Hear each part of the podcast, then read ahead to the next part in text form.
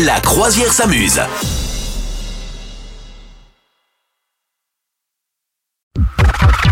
Nous allons avoir aujourd'hui le champion de la semaine, Madame Meuf.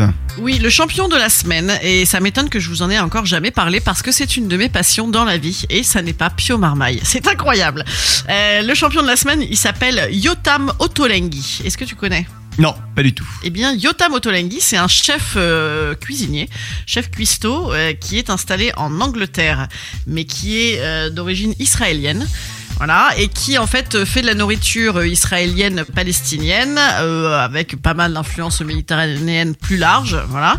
Et en fait, c'est un mec qui a inondé le marché de, des bouquins euh, de cuisine parce qu'il fait des trucs, euh, voilà, c'est somptueusement euh, beau, euh, c'est c'est facile. Il a un bouquin notamment qui s'appelle Simple, qui est comme son nom l'indique, simple, voilà. Et, euh, et en fait, il, il a, c'est devenu une entreprise géante en Angleterre aussi. Ce mec, il a toutes les sortes de restaurants, de, du, du petit au grand machin.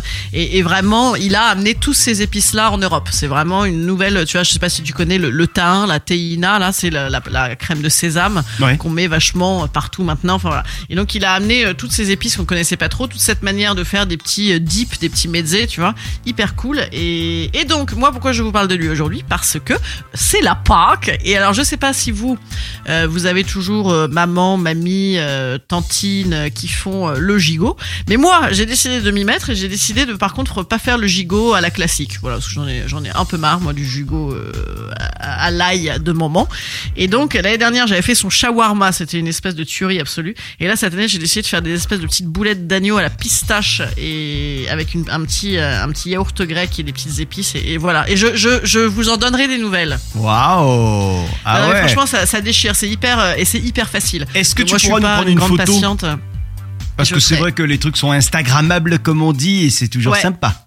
Ouais ouais non non mais c'est euh, c'est Instagram et c'est simple je te dis c'est il y a beaucoup de trucs qui euh, tu sais dans la cuisine israélienne soit méditerranéenne euh, globalement ils font beaucoup euh, cramer les légumes au four tu vois t'oublies tes aubergines t'oublies tes courgettes t'oublies tes choux-fleurs après tu mets quelques épices quelques crèmes là-dessus quelques sauces de sésame de machin et en fait ça c'est hyper en fait c'est relativement sain déjà Mm. et c'est super simple à faire et c'est méga bon quoi donc, euh, donc voilà, donc euh, si vous avez, vous pouvez trouver plein de ces recettes euh, gratos en ligne. Otolenghi s'écrit O-D-T-O-L-E-N-G-H-I.